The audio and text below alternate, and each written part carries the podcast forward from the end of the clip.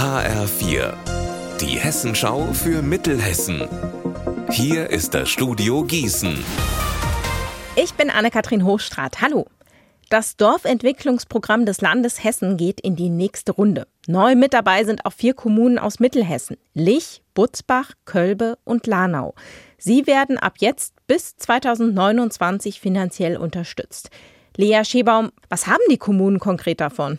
Sie sollen attraktiver werden, dabei aber ihren ländlichen Charakter behalten. Der Plan ist, die Menschen sollen im ländlichen Raum ähnlich komfortabel leben können wie in der Stadt. Durch zum Beispiel bessere Infrastruktur, mehr Einkaufs- und mehr Arbeitsmöglichkeiten. So soll verhindert werden, dass Dörfer aussterben, denn vielleicht werden sie so für junge Leute ja wieder attraktiver. In Hessen sind jetzt insgesamt 93 Kommunen in der Dorfentwicklung und im Jahr sollen dafür im Schnitt etwa 36 Millionen Euro ausgegeben werden. In Wetzlar wurde gestern Abend ein Mann von einem Zug erfasst. Laut der zuständigen Bundespolizei soll der 39-Jährige mit seinem Fahrrad über die Eisenbahnbrücke zwischen Wetzlar und Alpshausen über die Lahn gefahren sein.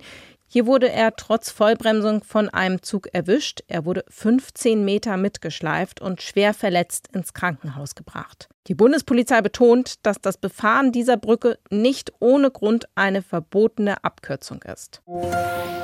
Der umstrittene CDU-Politiker und frühere Bundestagsabgeordnete Hans-Jürgen Irmer tritt zum 1. September vorzeitig von seinen Ämtern im Lahn-Dill-Kreis zurück. Dort ist er Vorsitzender der Kreistagsfraktion sowie des CDU-Kreisverbandes. HF4-Reporterin Sandra Müller, warum kommt der Rücktritt jetzt? Eigentlich ist Irma als Fraktionsvorsitzender bis 2026 gewählt. Jetzt ist es aber so, dass im Land-Dill-Kreis im kommenden Jahr die Landratswahl ansteht und der CDU-Kandidat Carsten Braun hat sich wohl gewünscht, bis dahin auch den Fraktionsvorsitz übernehmen zu können, um sich noch ein bisschen bekannter zu machen.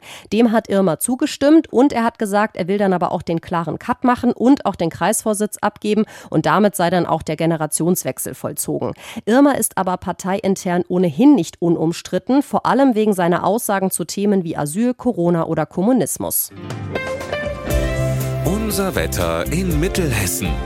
Hier und da regnet es. Es ist eher herbstlich an diesem Nachmittag, bei zum Beispiel 17 Grad in Fernwald. Morgen wird es dann wieder etwas wärmer. Ihr Wetter und alles, was bei Ihnen passiert, zuverlässig in der Hessenschau für Ihre Region und auf hessenschau.de.